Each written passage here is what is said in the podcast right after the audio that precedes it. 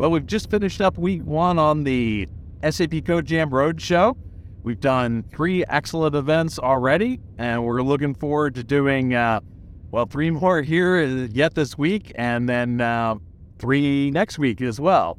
Uh, we've had uh, a great event in the UK, and then uh, two here in Germany and Stuttgart and uh, Weinheim. We're on the road now our transition day to Hamburg, and then we'll be heading over to uh, Amsterdam area after that. So be sure to check out the SAP Code Jam group in the SAP community if you want to see all the upcoming events. And of course, if we're not coming to an area near you, you could always uh, put in a request for an SAP Code Jam. Uh, all the code jams that we're doing here were requested by community members and they offered to host them. That's how our, our, our sites are chosen. So, how has the Code Jam been for you, Rich? Yes, let me concentrate on the road. Well, and we're still on the road, and we hope to see many of you soon. The latest blog post in the SAP Event Mesh series covers the integration between SAP Event Mesh and S4 HANA on-prem. The post contains step-by-step instructions on how to connect these two technologies and outlines the benefits and various use cases for using SAP Event Mesh for S4HANA on-prem. Be sure to check out the post linked below if you're interested in how this integration can help you or just to play around with the tutorial. Happy coding! Hey folks, Rich Heilman here, Developer Advocate, SAP Devs. So today I'm here in Hamburg, Germany, where I'm helping out with the CAP Code Jam with Tom and Nico. But I wanted to take a moment and let you all know about a recent blog post about how to check your custom ABAP code for ABAP Cloud. In this blog post, our friend Olga from ABAP Platform Product Management introduces us to the cloudification repository.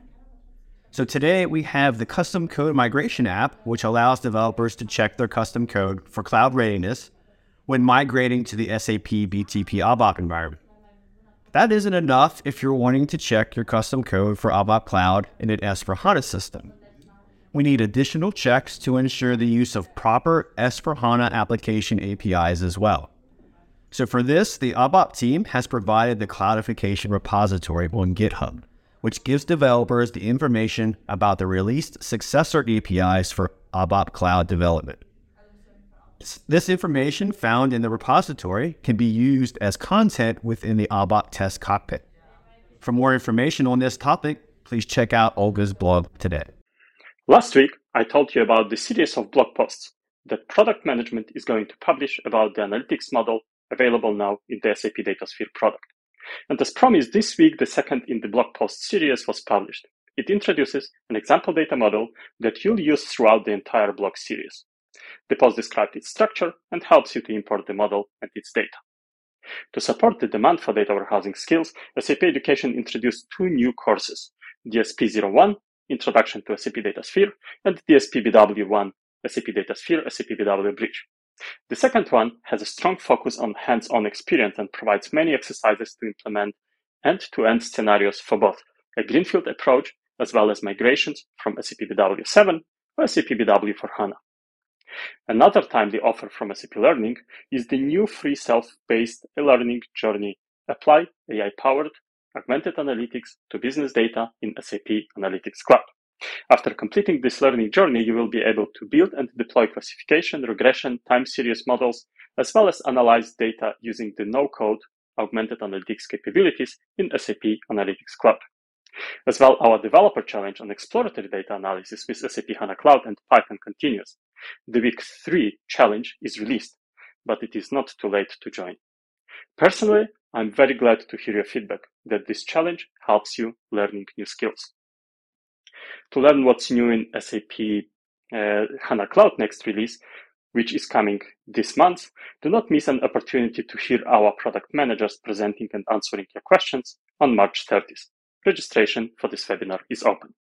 Last but not least, we at SAP are pleased to announce the release of the SAP Data and Analytics Advisory methodology intended for our customers and partners.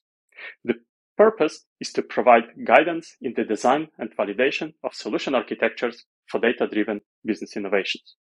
The methodology represents an architecture approach based on the standard TOGAF architecture development method and is intended for enterprise and data architects to help execute their data strategy.